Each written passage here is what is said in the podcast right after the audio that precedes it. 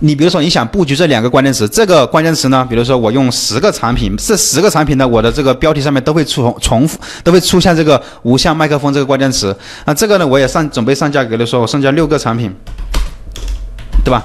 我这六个产品我都是会用这个有线麦克风的之类的。当然还有更长的关键词啊，这是我举个例子。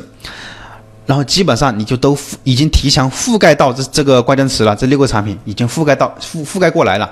但是呢，你并不是说现在马上就有流量了。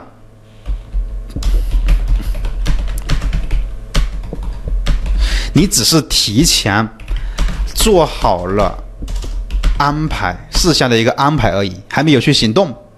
你只是想把标题写了，你还没有去推广，呃然后你还没有去运营，你还没有去提升产品的销量权重，那么这个产品它将不会有这个销量和评价的，就是还有还有那个那个流量的。所以我们要提前，就是提前做准备，提前做了一个安排。然后为什么要我们要？市场大的就上架产品多一些，市场小的就传少一点了。因为一个产品相当于一个人嘛，人多力量就会很大。那么同样的，因为我们都知道，你每上架一个新品，速卖通平台平台都会给你流量的，给你曝光，就是曝光量。你多上一些，是不是你的曝光量就会更多一些？所以你又，但是呢，你如果说大量铺货的话，你是获得不了这么多流量的。只是说，我先让你提前先上这么多。先布局好，至于怎么上架、怎么发布产品才是能够抢到更多曝光量的，这个我们在后面的课程再讲。现在你先理解的是一个框架，是一个发布产品的整个一个一个框架啊，还没有说去，我会我还现在还没有去讲，告诉你是怎么上架、怎么样发布商品的。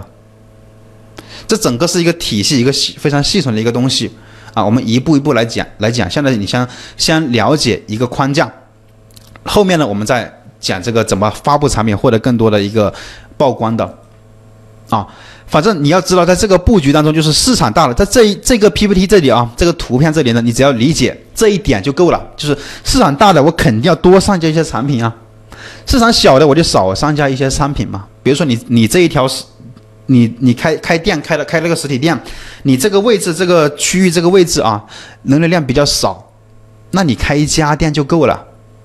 比如说你这个位置呢住的人很多，那个人流量非常的大，你就开个两三家店，把这些人群全部垄断了，对不对？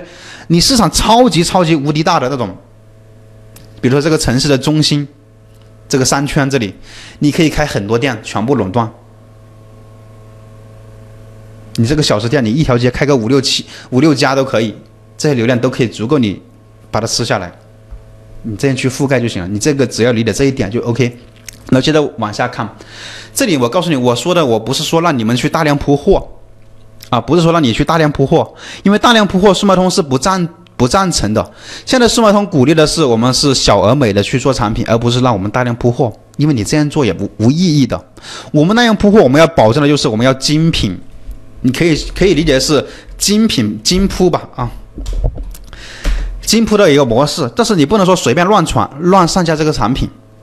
啊，我建议的是，刚刚同学问啊，你数量产品数量在多少？一般在两百个左右，两三百个左右。当然，你有些类目啊，你产品实在是太少了，那就另另当别论了。